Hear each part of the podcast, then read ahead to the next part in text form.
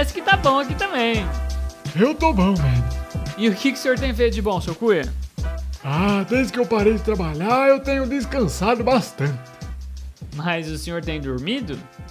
Sabe que recentemente sim, mas eu sou contra dormir. Como assim, seu cuia? Que loucura é essa? Porque quando a gente dorme, a gente não pode fazer nada, né?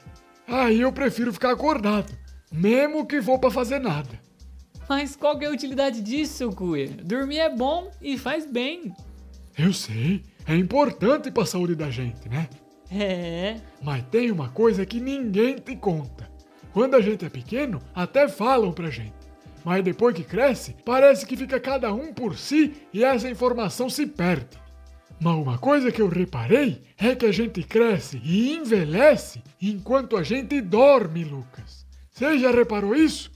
Acho que não. Para agora pra pensar. Você já viu alguém crescendo na rua ou alguém envelhecendo assim no dia a dia? Não. Então, você nunca viu? Porque isso acontece enquanto a gente dorme. Por isso que criança tem que dormir bastante. E por isso que eu só durmo o tempo do meu corpo recuperar as coisas que ele precisa. E depois eu já acordo, para evitar que eu continue envelhecendo. Isso aí eu comecei a perceber quando os filhos do meu irmão nasceu. Eu percebi que o menininho não parecia que crescia nada. Eu até achei que ele tinha algum problema, porque ele já nasceu criança e não ficava logo do nosso tamanho. Mas quando a gente parou para comparar o tamanho dele uns dias depois, ele já tinha aumentado 10 centímetros. Eu fiquei indignado, pensando como aquela criança tinha crescido sem eu perceber. Ainda mais porque eu estava prestando muita atenção nisso, sabe? E foi nessa hora que eu entendi que eu nunca vi ele crescendo, porque eu nunca tinha visto ninguém crescendo. E eu nunca tinha visto nem eu mesmo crescendo. Eu fiquei encafifado. Passei um monte de dia estudando as leis da natureza, os complexos de Golgi e os efemerópteros. E percebi que eu nunca tinha me visto envelhecendo porque eu nunca tinha me visto dormindo. Porque eu sempre estava de olho fechado nessas horas. Olha, aí eu fui lá e tirei a prova real. Quando o filho do meu irmão foi dormir, eu falei que ia cuidar dele só para poder ficar observando que horas que ele ia começar a crescer. E você não acredita? Hã? Eu vi tudo acontecendo. Eu achei que eu não ia conseguir ver nada, mas o menino se transformou na minha frente. Foi impressionante, Lucas. Eu fiquei lá parado um tempão antes de alguma coisa acontecer. Mas eu acho que é porque no começo do sono o nosso corpo ainda tá se recuperando e fazendo os processos internos que ele tem que fazer, né? Mas depois eu consegui ver o corpo dele se transformando. A primeira coisa que aconteceu foi ele dar uma chacoalhada, como se estivesse tremendo. Aí o corpo dele se acendeu todinho, que nem uma lâmpada, sabe? Hã? Eu fiquei muito assustado. Até pensei em chamar o pai da criança nessa hora. Mas, para fim científico, eu achei melhor ficar ali e observar tudo o que estava acontecendo. Porque eu sou uma pessoa muito científica, né? E como ele estava muito iluminado e eu não conseguia enxergar direito, eu fechei meus olhos. E sem a distração da visão, eu comecei a escutar uma cantoria vindo de dentro do corpinho do filho do meu irmão. Foi aí que eu percebi. Era nessa hora que os agentes envelhecedor tinham saído da casa deles para trabalhar. Era muito óbvio, não é? Eles dormiam enquanto a gente estava acordado e acordavam enquanto a gente dormia, para poder aumentar nosso pé, para crescer nosso cabelo, nossas unhas, para colocar ruga na nossa cara, para pintar nossos cabelos de branco. Ah, Só que como estava muito claro, porque eles tinham acendido a luz dentro da criança para eles poderem trabalhar lá dentro, eu não estava enxergando nada. Mas eu, que estava muito precavido, tinha levado óculos de visão noturna, que acabou que eu não precisei. E eu tinha levado também óculos escuros, que usei nessa hora, porque eu não sabia como que ia funcionar ali aquele processo, né? Vai que o menino gerava uma energia igual ao sol durante esse processo de crescimento. A gente nunca pode subestimar as coisas que a gente não conhece, não é mesmo? é verdade. Mas e aí? O senhor colocou os óculos escuros e conseguiu ver os envelhecedores? Consegui. Eles eram bem pequenininho, mas eu consegui. Porque eu cheguei bem pertinho e coloquei uma lupa em cima deles, sabe?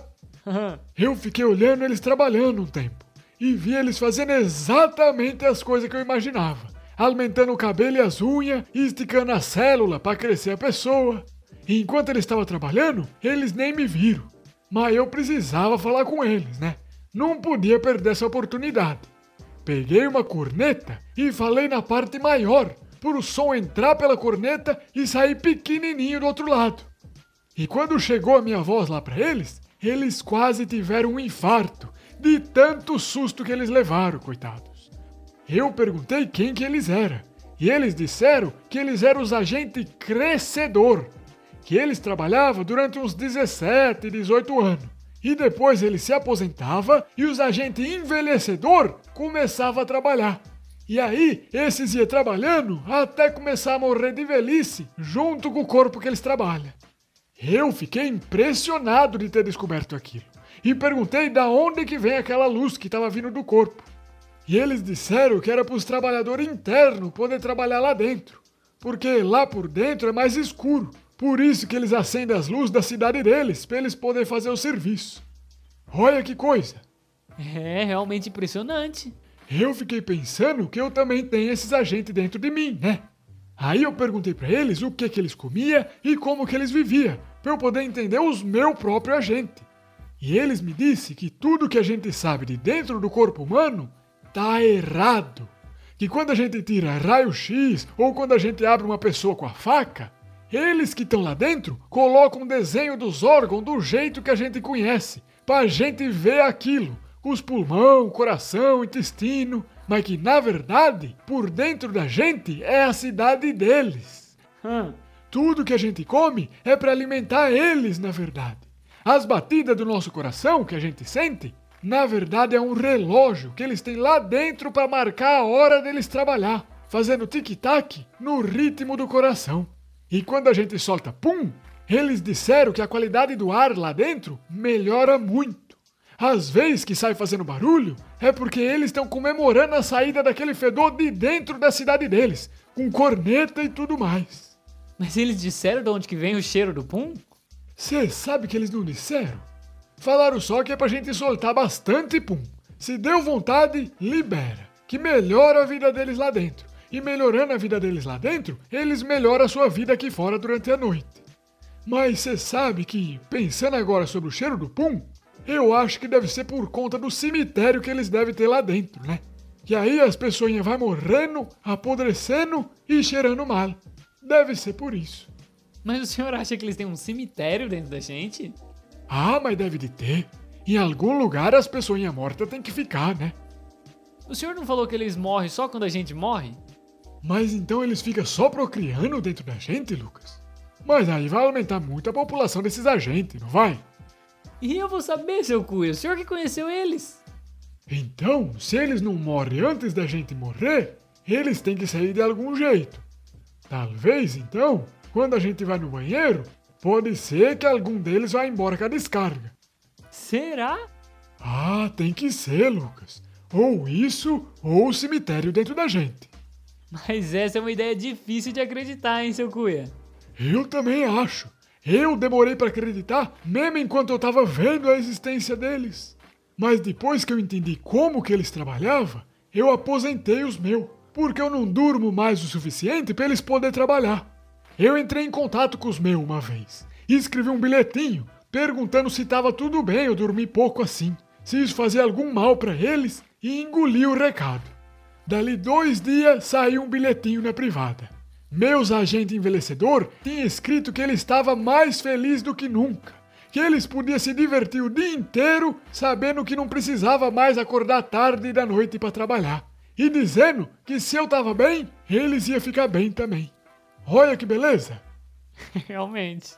E no final do bilhete deles, estava escrito que como ele estava passando mais tempo acordado agora, que ele estava precisando de papel higiênico, se eu não podia mandar um para eles. Aí eu engoli um e ficou tudo certo. Que horror! É, deu trabalho, mas todo mundo ficou feliz no final. Então o recado de hoje é: converse com seu corpo para você ficar feliz. Não, o recado de hoje é sobre a minha pesquisa do problema de envelhecimento. Ouvinte, conheça a raiz do seu problema. porque às vezes ele pode estar dentro de você. Ô louco, esse recado foi bom, seu coelho. Eu sei, eu só dou recado bom.